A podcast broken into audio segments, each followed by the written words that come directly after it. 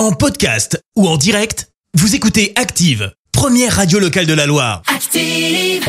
Active, c'est l'heure de questions de parents. Christophe Willem, dans un instant, avant tout, c'est l'heure pour nous de retrouver Alice pour répondre à toutes vos questions sur les préoccupations, l'éducation et la gestion du quotidien de vos enfants.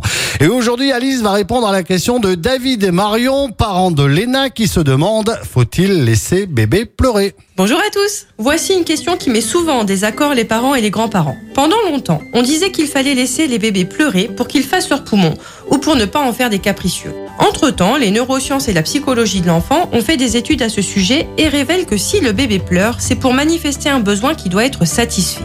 Les bébés n'ont pas la capacité de manipuler leur entourage. C'est seulement vers l'âge de 4 ans, avec la capacité d'abstraction, qu'ils pourraient le faire. Pleurer est donc l'un de leurs seuls moyens de communication et ils ne pleurent pas pour embêter le monde. Ils pleurent pour montrer que quelque chose ne va pas. Ça peut être des besoins physiques comme la faim, le sommeil ou une couche sale, mais aussi des besoins affectifs comme le fait d'être rassuré. Alors oui, on prend un bébé dans les bras quand il pleure et s'il s'arrête, ce n'est pas parce qu'il vous a eu, mais parce que vous avez compris son besoin et il n'a donc plus de raison de pleurer. Et vous pourrez alors vous targuer d'être un super parent.